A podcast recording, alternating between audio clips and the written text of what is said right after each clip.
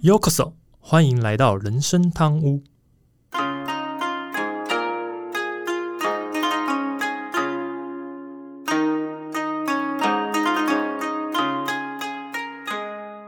话说今天录音的时候是十二月九号，哎，又到了就是新游戏上线的时候。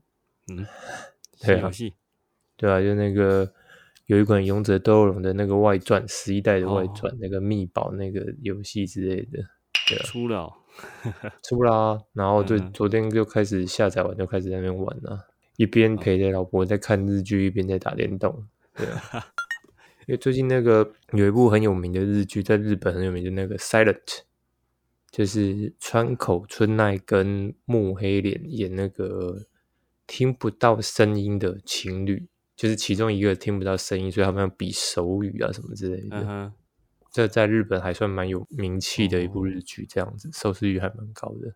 嗯，然后另外一部比较有名的日剧，在最近比较在网飞上比较有名，就是那个《First Love》初恋嘛，哦前几啊天在看第一集，佐藤健嘛，对不对？嘿嘿嘿，男主角跟佐藤健，我如果没记错的话。嗯，然后十二月底要出《经济之国二》，那真的最近是日剧大集权，超多日剧可以看的感觉，很多有名的日剧这样子。不知道，就是趁最近刚忙完家里的事，业在空档，就多多来看日剧，填补这个休息的时光这样子。也是啊，反正呢，就是给大家分享一下，给大家有空可以看看一些还不错的日剧这样子。然后后面如嗯果真的内容上看完之后觉得内容不错，我也再另外写一集来跟大家分享。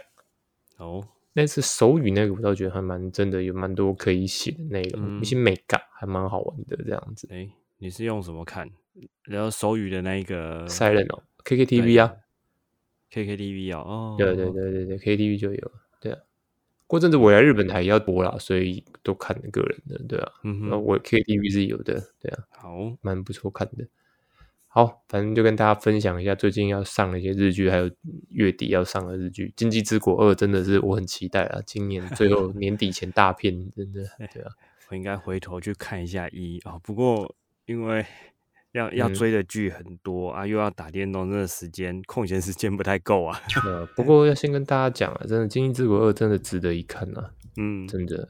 光看到山下智久脱光光这一点，我想应该蛮多人有兴趣的。哦对啊，好了，好这样讲这样讲，我会感觉整个片子都乱掉了感觉，往不同方向 挤去。嗯好，那我们就进入正题吧。好，大家好，我是阿忠。好，我是 Andy。哎，时间真的过得很快，又到了礼拜五啊，星期五可以听人生汤屋的时间呐、这一天呐、星期五应该算是上班族的一点小确幸啊，啊，也是社畜应该算是最期待的一天啊，因为隔天就要放假了。哎，应该嗯不是，是当天晚上就可以出去爽一爽啊。哦，那，像这种每周能爽一次的机会啊，这种一定是家庭主妇或者是放长假的人啊，没办法感受到的快乐。嗯哼，真的社畜们要好好珍惜啊！啊，今天先不管我们出门工作会不会幸福，反正先给开司来一罐啤酒吧。对对对，不是我在说，嗯，难得换你一次当主 key，对不对？结果啊你第一段一开始就要强调射出这么多次，然后最后的结论竟然是不管要不要幸福，先来要一罐啤酒。对对，嗯不知道的人还以为我们人生汤屋要转型什么人生居酒屋还是什么之类的这样子。哦，而且要补充一下好不好？因为啊，我要跟大家说一下，其实主要是因为前阵子我不是说我们家中在忙事情嘛，所以呢，我就把写稿这件事情交给阿忠负责。那但是呢，阿忠也算蛮认命的，真的一周就给了一篇稿子，这样子也嗯超出我预期啊。他真的之前讲说他一周写怕写不出一篇稿子，但他真的是后来每周都有给。所以呢，我们就一起来听听阿忠到底这一周想要留什么内容吧。哦，那个出稿子应该已经变成已经写了两年了吧？毕竟就变成一种习惯了。反哦正做捷运没事就来写一点东西吧。啊，太好了，之后都可以交给你写了。啊，对，哎这点呃，我我需要再考虑考虑啊。毕竟我还 要追剧跟打电动啊。哦，好好好，哎，不过你刚才这个想法不错啊，汤屋旁边再开一间附设居酒屋，听起来不错啊。哦，不用了吧？两个人就在那喝酒聊天而已。对，我们下次就直接那个居酒屋，就是每人先拿一瓶啤酒，边喝边聊哈。那也行哦。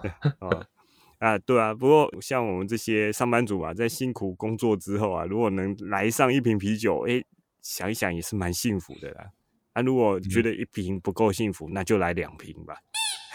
我们真的要聊居酒屋的话题，聊到什么时候？是不是该往下走一下？对啊。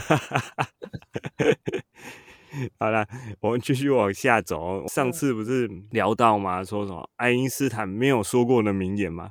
就我上班就是为了要钱啊！不要跟我谈理想，我的理想就是不上班。是，所以啊，其实我们一切做这么多，不管是上班还是什么，就是为了要赚一点钱呐。是，除非啊，真的是啊，我们有够多的被动收入，或者是投胎投对地方啊。投到郭董家，就可能可以不再需要工作上班赚钱了。不然，其实一般人都需要啊去工作才能赚到钱。前阵子啊，其实看到蛮多的新闻啊，很多的工作机会啊，像是到国外发展的从柬埔寨啊，啊到国内发展的青埔寨啊，这种啊可以说是钱多事少的工作越来越多了。那我们要怎么选择？今天我们就来聊聊啊，怎样找工作才能达到卖干不卖肾呢？对啊，对啊，你前面这段话就有一个小小的 bug，好不好？啊，你说郭董，对不对？这世界上叫郭董的人很多啊，真的像郭台铭有钱的没几个。对啊，我就认识不少位郭董。哦，对啊，对对，但是跟他一样有钱的可能没几个。我跟你讲，真的，对。而且啊，另外一个是你今天不觉得你讲话有点矛盾吗？嗯，上一段一开始就说我们的理想是不上班，对不对？啊。名言就讲不上班嘛，在那一段最后的结论是要聊怎么样卖肝不卖肾。那你有没有想过，我如果连肝都不想卖怎么办？哦，对啊，是哦，这这么矛盾的话题。不过没关系啊，反正阿忠难得主 key，我们还是要来好好的陪他聊一下这话题。所以我觉得这主题是真的还蛮值得聊一聊。因为虽然这一集上架的时候应该是十二月底，或是二零二三年的新年后，我不是很确定时间。但是在二零二二年这一年，说真的，柬埔寨这个话题求职陷阱这件事情，我觉得真的是一个很大的新闻。当时几乎整整报了有没有一个月，应该超过快一个月左右吧。嗯，光报柬埔寨这个新闻报很久了。对，那我觉得阿忠进来想要来告诉大家怎么样找工作可以卖肝不卖肾，大家就赶快拿出笔记本，对不对？我们阿忠教授要准备上课了。好。呃，我不算教授啦，我只是小小的一个上班族。啊，没梗的，不是好歹要说自自己是助教，怎么比较好一点嘛？对不对？呃，我是在旁边叫的野兽，这样可以吗？好，可以，可以，可以，这样也算有有梗一点的。啊，我先回答你刚才的问题啊，如果你连肝都不想卖啊，你又不想上班。我想来想去，适合 Andy 的工作应该只剩卖身了吧？哦，看，就看看有没有机会遇到那种可以不用努力的阿姨。那你可以不用努力的阿姨啊？那如果没都没有的话，真的只能靠自己的劳力赚钱了。好了，那我还是去卖干好了，我不想对不起老婆。对啊，好了，往下走呗。又又要我，又赶着我往下走。对对对，啊。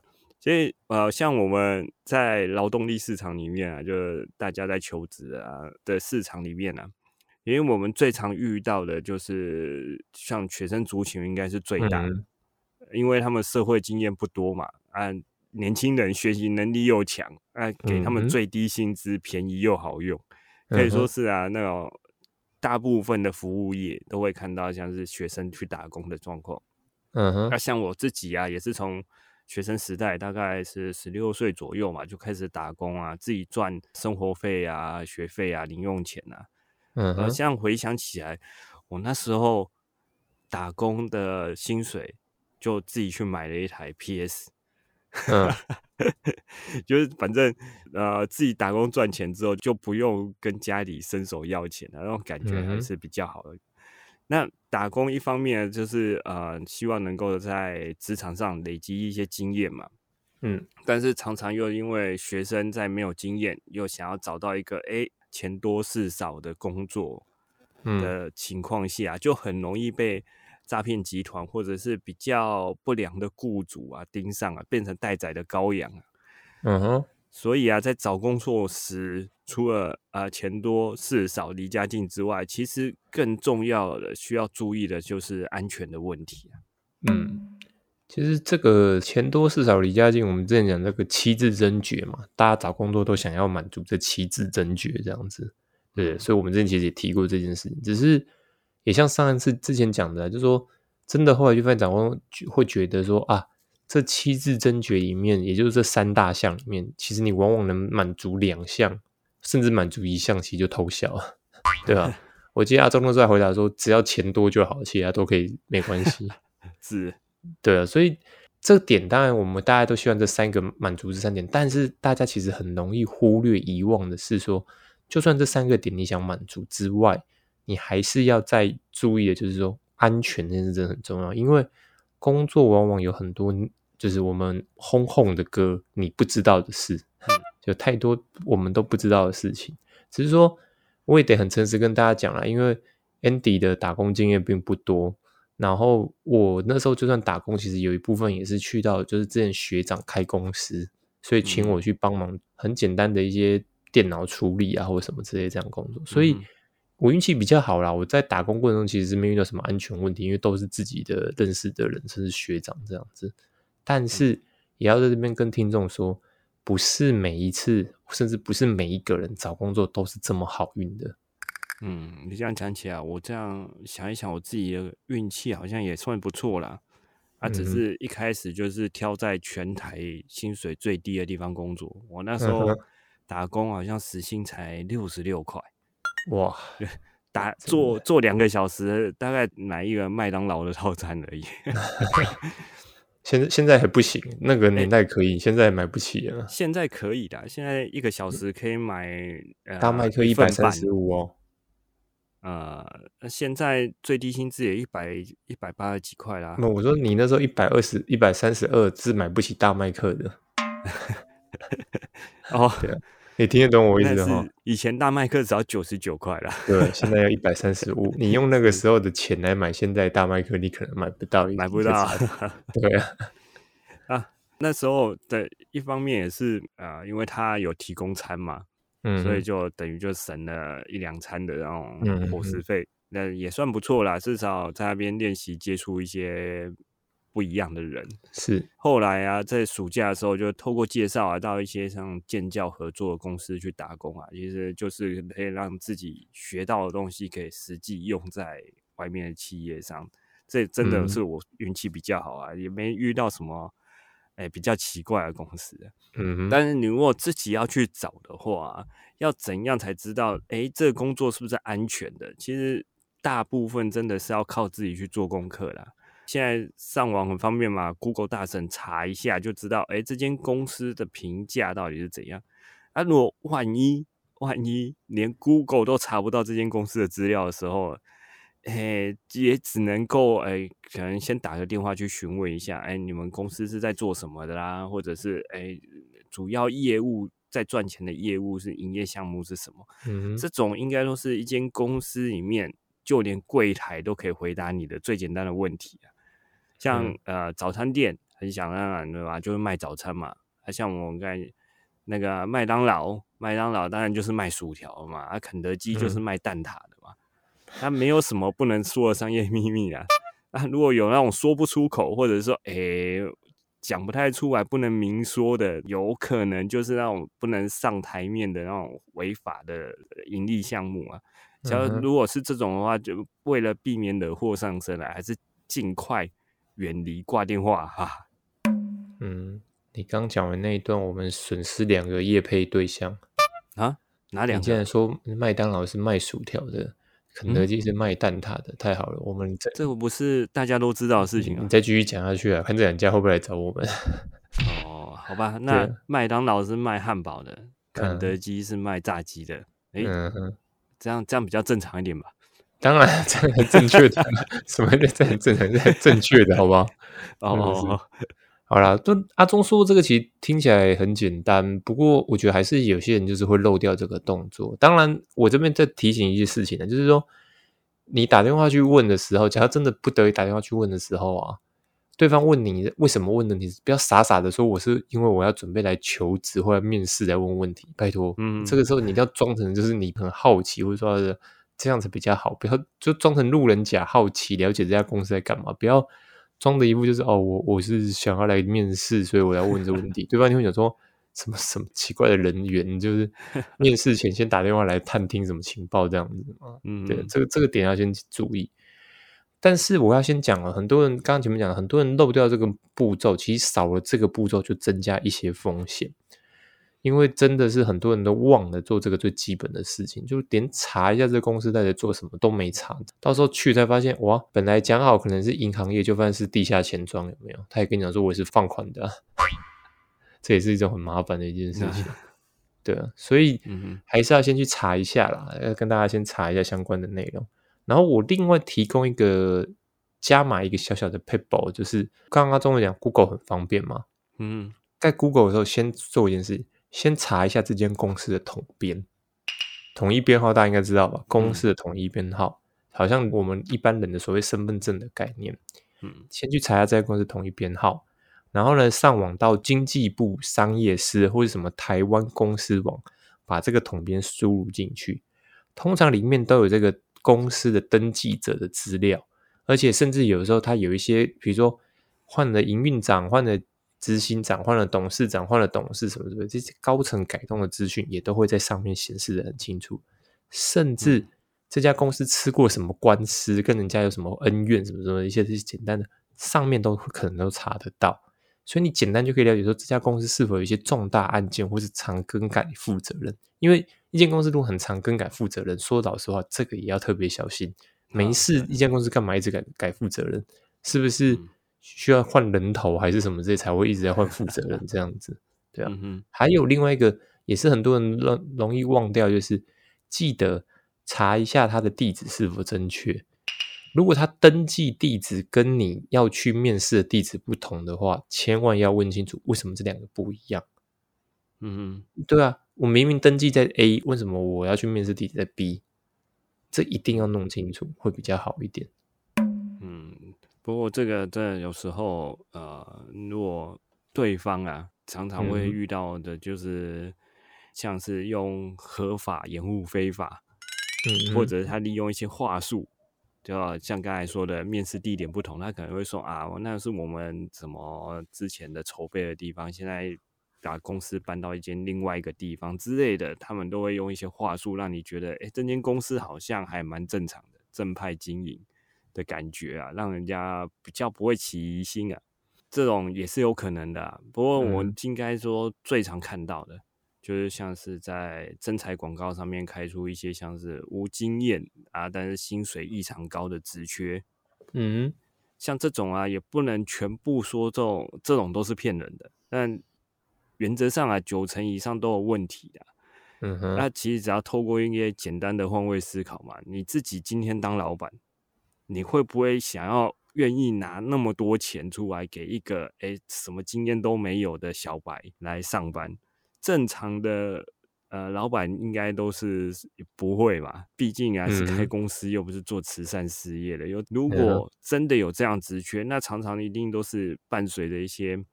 呃，高危险的工作，或者是像一些很多人不愿意去做的工作，像是清理下水道之类的这种，才有可能会开到比较高的薪水。嗯哼。嗯，就是阿阿忠奇讲的是一个很单纯的一件事，就是说，呃，如果你是一个出资者，你是一个资方好了，嗯通常我们一定会想说，如果是给没什么经验的新人，也就是所谓的劳方，一定会想说尽量压低成本嘛，这是最简单的一个概念，是啊，对啊？所以如果你想想，今天你会发现一家公司给什么薪水都给的超高啊，什么，那你通常通常你就要很担心，为什么他可以给这么高？到底什么理由？他是不是其实急着缺人去报道而已？那急缺人的理由是什么？通常往往像阿忠刚刚讲的，要么是这工作就是不好做，要不然就是他有别的意义，所以他现在需要是人，因为人本身就有价值，对啊。你你问我说什么价值？肝啊、肾啊，这都是人家 吃的东西啊，对啊。好了，不过这个当然你会说玩笑话是啊，不过我是跟大家讲说，其实真的通常不要太容易被薪水这件事情给拐骗了。当然，另外我要补充是说，有时候在那些真才页面啊，不管是什么三个三个数字的，或是四个数字的，对不对？这种真才页面，记得在他的网页上要记得多看看一些资料，因为除了有时候提到这个工作的薪之外，还要记得去注意这公司的资本额。员工数，甚至产业描述，还有公司网址，为什么？因为通常一般有规模的公司啊，这些讯息比较不会漏掉。可是是有一些特殊的公司，可能就会隐瞒几个资讯。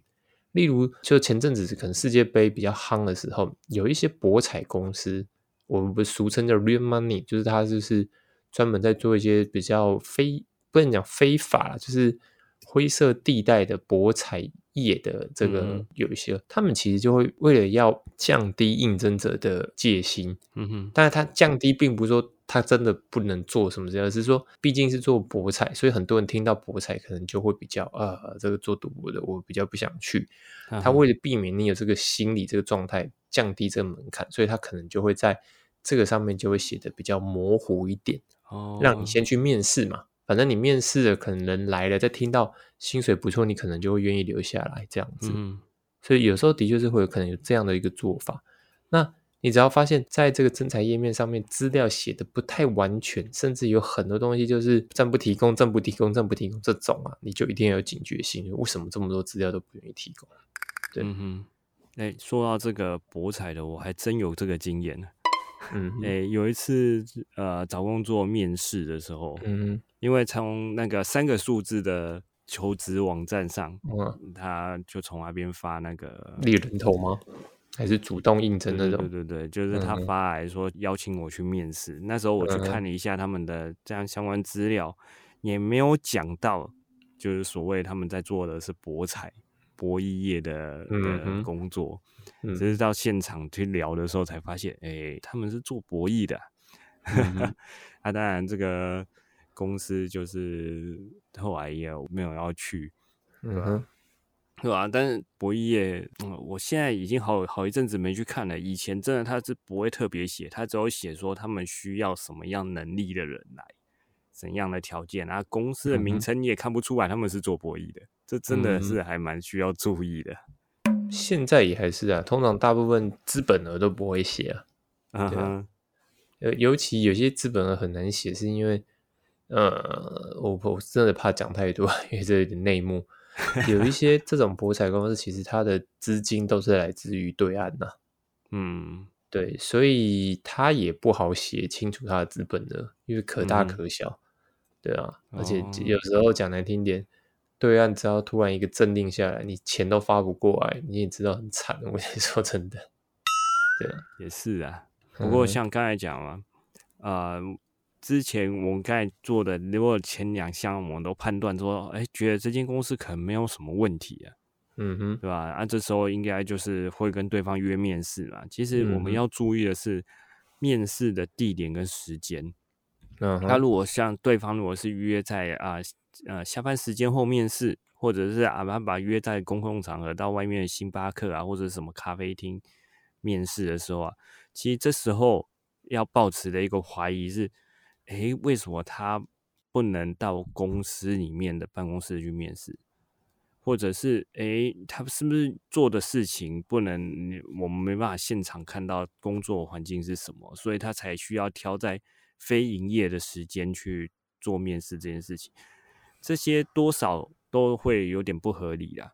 其实我们如果真的害怕的话，我们比较安全的做法是啊，在面试跟约面试之前啊，先让自己的亲朋好友、亲友知道你的行踪啊。如果可以的话，请他们陪同到那间面试的场所的附近。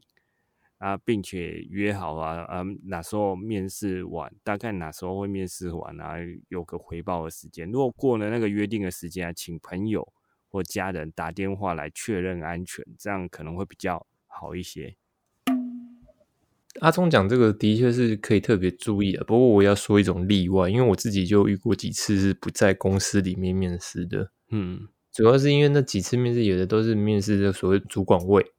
那主管位的时候，通常对他会觉得说，哎，不一定要在公司面试，所以他会直接邀请你在外面，那一边喝咖啡一边面试这种。嗯，另外其中有一次是要回国老东家，就是以前待过的公司。但那时候主管是告诉我说，哎，不然我们在外面面试好了，因为可能他不希望我出现在公司，这个情报太快流露出去，因为毕竟是要回 锅嘛，这样子。嗯，对对，所以像这种就可能那时候主管说，那帮我约在外面谈。当然，那个咖啡厅也是离公司很近的那种咖啡厅，而且再加上在因为是是前东家嘛，所以对于前东家环境我一定是很熟。所以当然，我就想这两个例外，我还是讲给大家听。嗯，所以在这个例外以外，我还是跟讲跟大家提醒的是，尽量面试还是在公司会比较好，尤其是上班时间。不过呢，如果你真的要请亲友陪同啊，千万记住一件事情，就是不要让亲友跟着你走到办公室去。因为这会让主管的观感是不好的，就是他尽量在在外面就好，好不好？不要不要让他进去。甚至有的不知道为什么小朋友会让父母去帮忙讲说：“哎，我是来面试的，啊，这是我儿子要面试，或者我女儿要面试呢。”真的是这观感真的是极不 OK 的。我要先跟大家讲一下，请亲友陪伴是没关系的，对啊，但是要适可而止。对啊，亲友就就在那个公司或者附近的地方稍微坐一下，找个地方坐一下就好了，不要跟着进去啊！跟着进去九成大概这个工作会会会直接被打枪啊！对啊，那我们再来就是来聊一下，其实应该要了解我们接下来要面试或者是要应征的这样工作内容是什么，你的工作项目合不合理啊？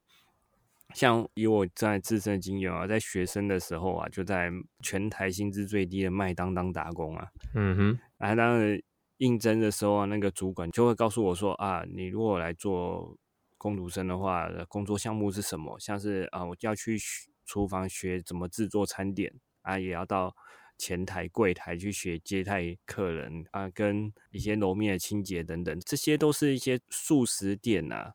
正常有的工作项目啊，嗯哼，但如果今天对方跟你说，然后你今天来应征啊，你的工作就是在门口唱歌跳舞，这样是不是听起来就很奇怪？我为什么我来那素食店应征，我要到门口唱歌跳？嗯哼，像类似这种啊，呃，其实最常看到的就是公司应征助理这个工作啊。他其实啊，一般助理就会处理一些杂事，助理做的事情很多啦，包山包海。但是记得一件事啊，公司里面除了会计跟出纳，其他人很难碰到钱，就是他根本不可能叫你去拿钱或者是做些什么的。所以当他告诉你说要负责去 ATM 领钱，或者是出去领包裹，而且是每次领包裹都是跟不同的人。这样就会有点奇怪啊！毕竟不注意的话，可能就不小心又变成诈骗集团的车手，或者是去拿存款簿、提款卡的然后取部手，莫名其妙变成诈骗集团共犯了。然后不小心又可能会被告，就直接被警察抓，可能还会被判刑之类的。对啊，其实这个又回到一开始我们在讲这个，你去找工作前，记得记得还是要先做好功课，因为。怎么讲？大部分的工作其实还是可以问到别人，就是说，哎，这工作的内容大概是什么样子？我觉得这个最少可以简单上网问，或者是问一下自己亲朋友有没有做过类似的工作，先了解一下这个工作内容，最少最少基本的要理解。所以，当你如果在面试过程听到说，哎，对方要赋予你的工作好像。不太一样，不合理，甚至你有疑虑的部分呢？我请大家记得，你要先放在心里面。嗯，等到对方有机会给你发问的时候，赶快问这个问题，就说：“哎，请问为什么这个要做这件事情，或什么的？”这时候问会比较好。如果啊，对方一点机会都不让你发问，那你也要小心。为什么？是不是有些事情真的缺人缺的太严重，所以他已经无所谓了？反正我也不敢跟你啰嗦这么多，你最好愿意来，赶快进来这样子。嗯，对啊。或是说这工作真的很愤，就是一定要有人做，但是他们又不想自己做，所以他们就想赶快找新人来，然后把所有工作就半强迫新人去做这件事情。那假设如果这不是你想要做的工作，就千万不要承接，因为说真的啦，不是说我这边说风凉话，但是我想跟大家讲，工作可以不要，但是自身安全不能不顾。嗯，这是最重要的一件事情。是啊，像叫工地的什么的工作啊，其实有常常是需要做一些安全训练的。嗯嗯，那如果他们真的缺人缺得很严重，硬是叫你上，真的这就会有生命的危险了。虽然是个正当的工作，但是这也是另外一种危险。嗯，对啊，所以真的安全注意啊。嗯哼，嗯，那我们再来聊下一个，就是，嗯哎、大家应该常听到面试的时候啊，呃，会有一些公司会想请你先缴交像是身份证或者是存折、提款卡等等的那个证件。我这边提讲，先讲一下，正常的公司啊，一般都是你入职之后会叫你提供一些资料，但是提供的资料顶多就是叫你提供影本，他不会跟你要正本，他更不会要你交出提款卡的这种要求。如果听到这种要求啊，哎，真的千万小心，要小心慢慢的退出这间公司的大门。那这时候还是在别人的地盘里面，还是要注意自己的安全呢、嗯哼，其实也有很多像新闻的案例啊，就是一些嗯新鲜人把账户提供出去了，就被诈骗集团拿去作为人头账户，到时候找不到工作不成，还反而会被警察找上门来。就算你不是直接有相关的人士，但是你还是会蛮麻烦的，可能需要跑警察局之类的。你如果不小心真的涉入了，就还会吃上官司啊，所以就会变成诈骗集团的同伙。那另外还有一种是像是骗财的求职广告啊，就是他们也是很奇怪，就是一进公司就先要你缴交就职保证金，或者是要你办理信用卡，或者是叫你购买一些产品试用，或者是要你自己付一些公司的训练费用，反正那就巧立名目，很多各种各样的收费方式，就会变成在你还没找到工作，应该说你还没正式领到薪水之前，就要先缴出一大笔钱。像遇到这种啊，也是立马离职，不然就是转头往大门走出去，就不要再留恋了，千万不要再回到这个地方。嗯，所以听阿东刚刚这样讲，我就真的说，我真的显示我没打过什么工啊，因为我不知道原来有些工作面试就还会叫你缴交什么身份证件，这其实真的听起来很奇怪。嗯，但因为我没打过工，所以我也不知道是不是真的有公司会这样。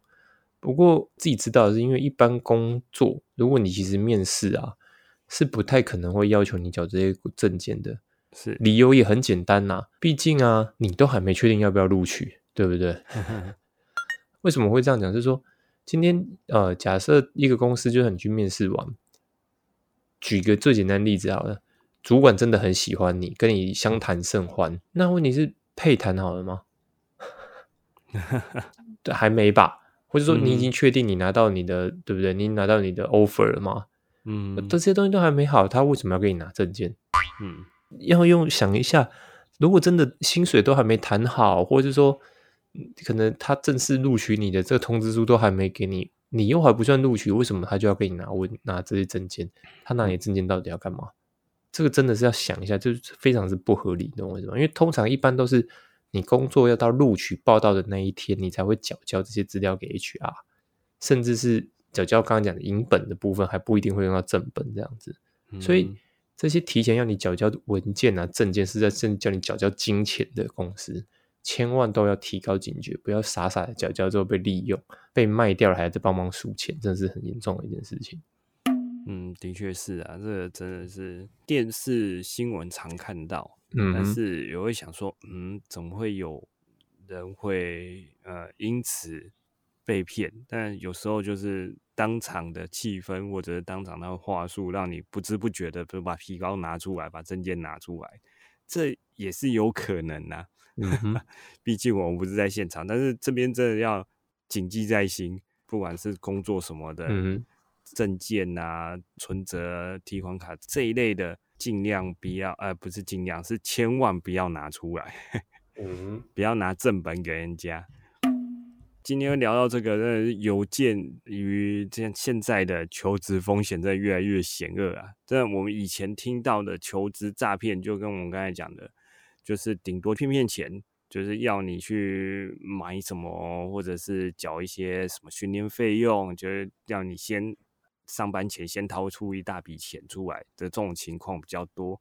但现在看起来啊，其实他们要的不只是谋财啊，可能还会让害你吃上官司，甚至是啊把你关起来，直接就是强迫你工作。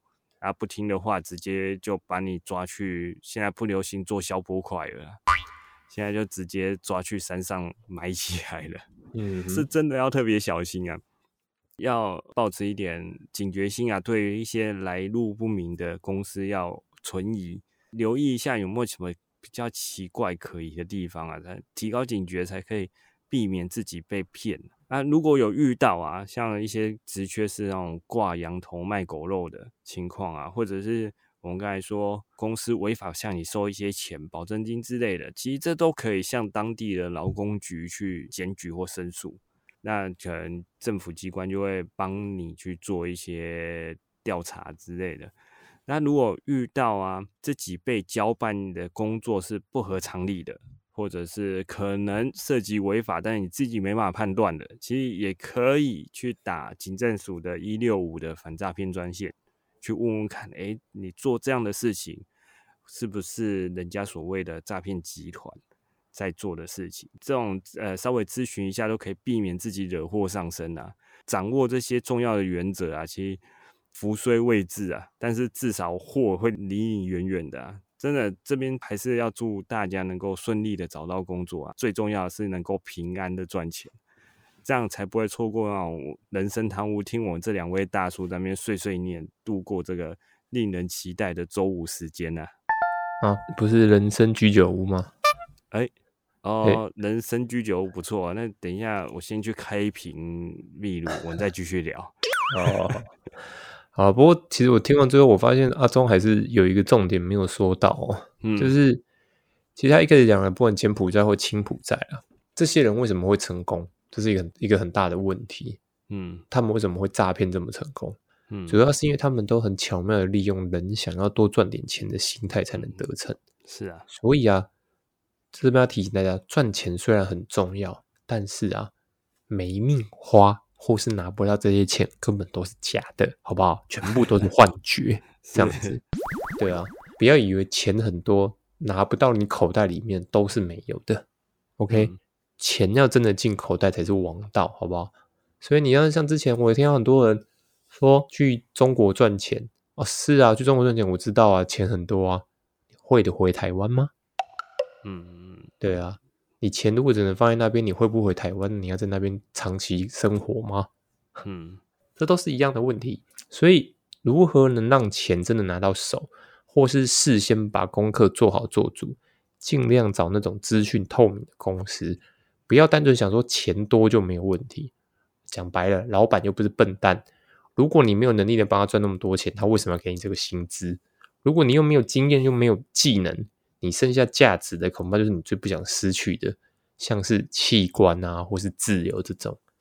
他刚刚讲的是一些什么呃什么呃人身危险，其实还有一种我们听到更狠毒的是，有些女性被骗去之后，其实真的就只是像是性奴一样，嗯，被发泄用，而且怀孕了啊什么的就被抛弃放在那边什么之类，他也不管你要不要生孩子或什么之类，然后甚至他就把你监禁起来。啊，好了，也许你是不会丧失性命，但你没有你的自由了。嗯，那这里也不是一件好事，所以真的千万记得，我刚刚前面讲，虽然你听起来像玩笑话，但人其实是很有价值的，不管是你的器官还是你的自由，其实这都是很有价值的。嗯，不要轻易的把这些东西给了别人。嗯，这还是最重要一件事情，不要被钱蒙蔽双眼。找工作不是只有钱这件事情，还是要看清楚。钱以外的东西到底符不符合自己的需求？尤其这个公司到底够不够透明？这是一件很重要的事情。嗯，对吧？好，今天节目差不多这边啦。我是 Andy，我是阿忠。如果你还有任何想要跟我们分享或讨论，都欢迎透过主页资讯里面回馈网站链接、信箱或粉丝团还是私讯的给我们哦。另外，目前开放小的赞助听众，如果喜欢我们节目，也希望你赞助人生汤屋，让 Andy 阿忠做更多优质内容。如果使用 Apple Pay 听众，请你不能给我评价，让我们得到鼓励。好的，我们下周见，拜拜，拜拜。呼。